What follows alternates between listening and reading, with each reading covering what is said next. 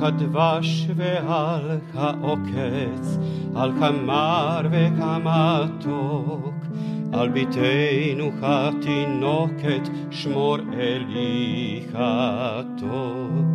על האש המבוערת, על כמים חזקים, על האיש השב הביתה מן המרחקים, על כל אלה, על כל אלה, שמור נא לי אלי katov, alcha dwasz wy, alcha okec, alcha marwecha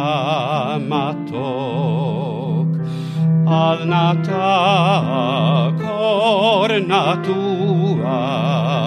al tishkach et hatikva, hashiveni השיבני והשובה אל הארץ הטובה. Den Monotheismus in der Torah nehmen wir automatisch an, aber es gibt auch einige Ausreißer in dieser Vorstellung. Und schon die bekannten Geschichten weisen darauf hin, zum Beispiel die Geschichte mit Abraham, er ist krank, er wird besucht von dem sogenannten Malachim, von den Boten, wie auch immer oder wer auch immer sie sind. Aber dann kommt jetzt zum Wechsel zu dem Namen von Gott, Elohim. Also ist es jetzt die, sind es die Boten oder ist es Gott? Die ähnliche Geschichte mit Hagar. Hagar wird äh, von Abraham in die Wüste hinausgeschickt, weil sich das Sarah gewünscht hat und Hagar verlässt das Haus mit ihrem Sohn Ishmael und sie sterben fast in der Wüste. Ein berühmtes Motiv in der Gemäldegalerie. Und da kommt ein Malach und führt ein Gespräch mit Hagar und wieder ein Wechsel zwischen Malach und auf einmal dem Elohim, dem Gott. Also wer? Malach oder Elohim? Und die dritte Geschichte, der berühmte Kampf von Jakob in der Nacht. Eine geheimnisvolle Gestalt kommt, kämpft mit ihm, aber dann kommt auf einmal wieder Elohim äh, zum Ausdruck in dem Text. Und das bringt uns durcheinander und letztendlich auch für, auf die Frage bringt es uns, bringt es uns zu der Frage, also wenn Gott nach dem Monotheismus der Einzige ist, kann er nicht den Raum einnehmen. Aber nach diesen Geschichten in der Tora, er nimmt einen Raum ein. Und das ist ein Problem. Genauso wie die Frage, die mit der Parascha zusammenhängt. Es geht um Mishkan. Es gibt ein deutsches Wort Tabernakel dafür. Ich benutze das Wort Mishkan. Und der Vers sagt, Kevod Adonai Male et Hamishkan. Die Ehre Gottes erfüllte den Mishkan. Aber was bedeutet es? Ist es die physische Verortung von Gott? Wie GPS, man gibt dann Elohim ein und dann kommt jetzt das Ergebnis Mishkan. Ist es die Verortung Gottes in dieser Welt? Das ist nicht so unbedingt eine monotheistische Vorstellung. Genauso wie der Vers der Parascha, Ve'asulim Migdash, sie sollen für mich ein Heiligtum machen, Ve'shachanti betocham, und ich werde in ihrer Mitte verweilen.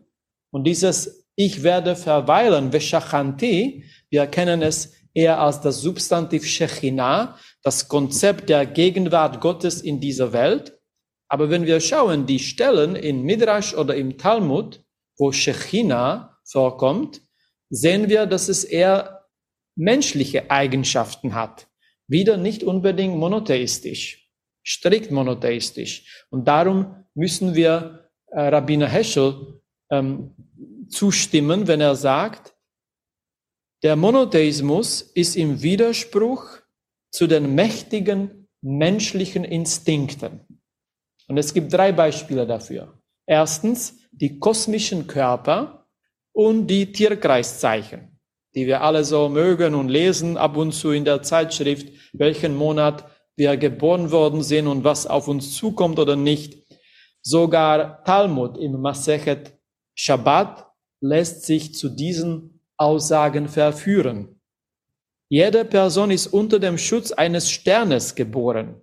Oder die Planeten bestimmen den menschlichen Charakter. Und so gab es auch in der mittelalterlichen jüdischen Philosophie die Vorstellung, dass himmlische Körper die Gedanken und Taten der Menschen kontrollieren.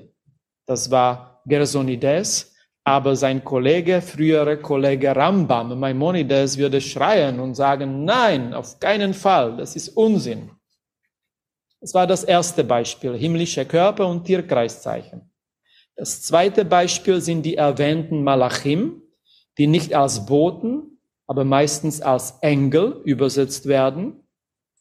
Midrash versucht es alles herunterzustellen, wenn er sagt, die Engel wurden geschaffen und sie sind nicht ewig.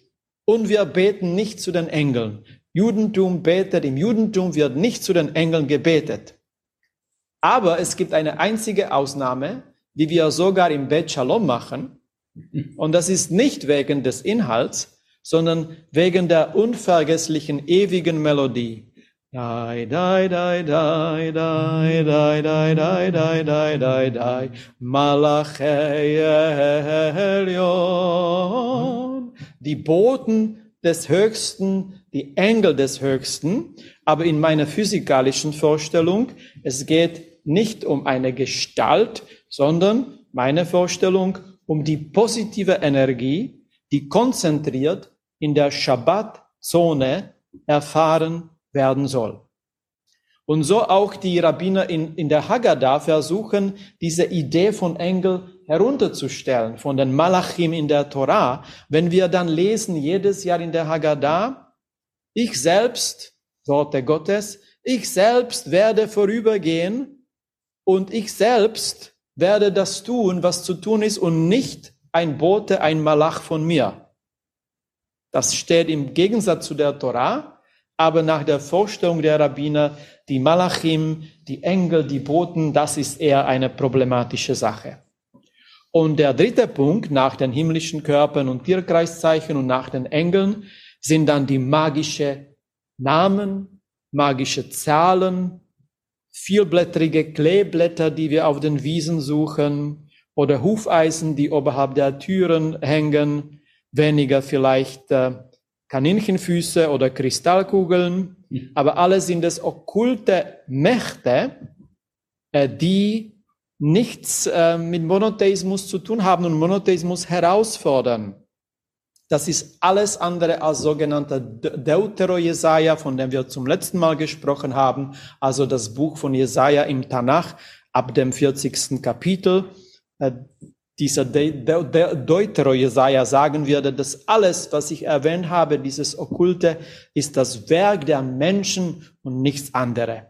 Wenn wir aber jüdische Folklore anschauen, wir sehen, es gibt Amuletten in der Kabbalah. Viele nehmen auch Mezuzah als ein Schutzamulett oder magische Zahlen, magische Formeln in der Kabbalah. Und das auch im Gegensatz zu der Torah, wo er umgekehrt, radikal gesagt wird, wenn ihr die andere Kultur sieht, das bedeutet ihre Altäre, ihre Statuen, ihr sollt alles zerstören. Das ist auch nicht so angenehm heutzutage, weil wir im Pluralismus leben, die Vorstellung einer Toleranz üben sollen. Und das ist auch nicht gut. Wir wissen, dass das Judentum immer auch von dem anderen gelernt hat, sei es ein anderes philosophisches System, wie zum Beispiel griechische Philosophie und Aristoteles oder auch von den anderen Religionen, besonders vom Christentum. Es ist ein wunderbares altes Buch, das früher erschienen ist. Das Buch heißt, wie es sich christelt, so judelt es sich. Und in diesem Buch werden viele Beispiele dieses gemeinsamen Einflusses dann aufgeführt.